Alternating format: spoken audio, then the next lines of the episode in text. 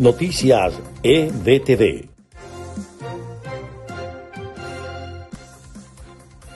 Este es el resumen de Noticias EBTV en podcast. A continuación, las informaciones del día martes 11 de agosto. Les estaremos acompañando Freddy Machado y Susana Pérez. Comenzamos.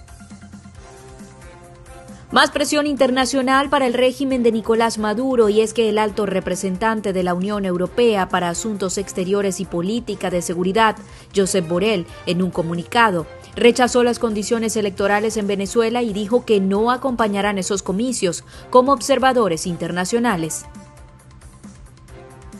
La Conferencia Episcopal Venezolana denunció que el régimen pretende legitimar un proceso fraudulento de elecciones en el país.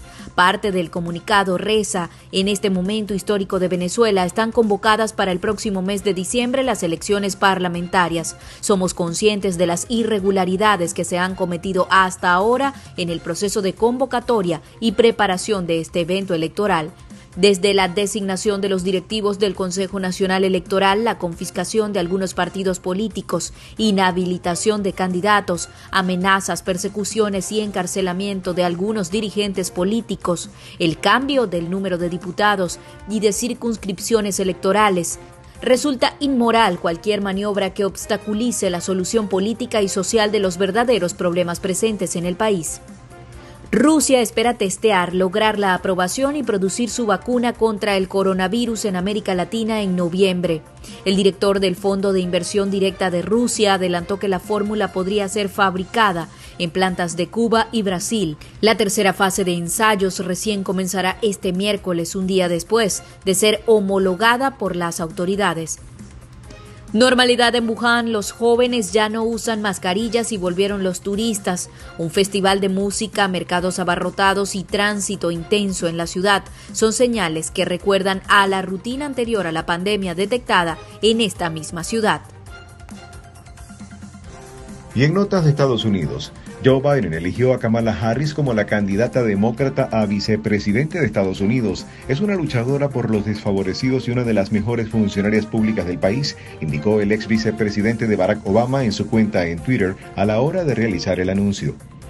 Donald Trump tuiteó un video en el que acusa a la flamante fórmula demócrata de representar a la izquierda radical. El lento Joe y la falsa Kamala, perfectos juntos, la opción equivocada para Estados Unidos, declaró el mandatario en su cuenta en Twitter.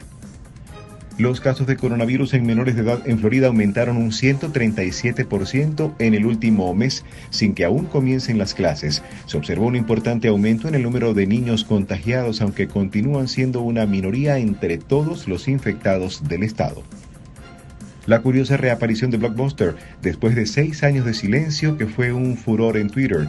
La famosa tienda de alquiler de películas volvió a tuitear después de estar seis años inactiva en redes sociales y generó miles de reacciones. Este fue el resumen del podcast de EBTV Noticias. Les acompañamos en la producción Marifé Soto y María Gabriela Rondón, en la narración Susana Pérez y Freddy Machado. Sigan conectados a nuestra programación a través de la página www.ebtvmiami.com y en las redes sociales con nuestro usuario EBTV Miami. Hasta una próxima oportunidad. Noticias EBTV.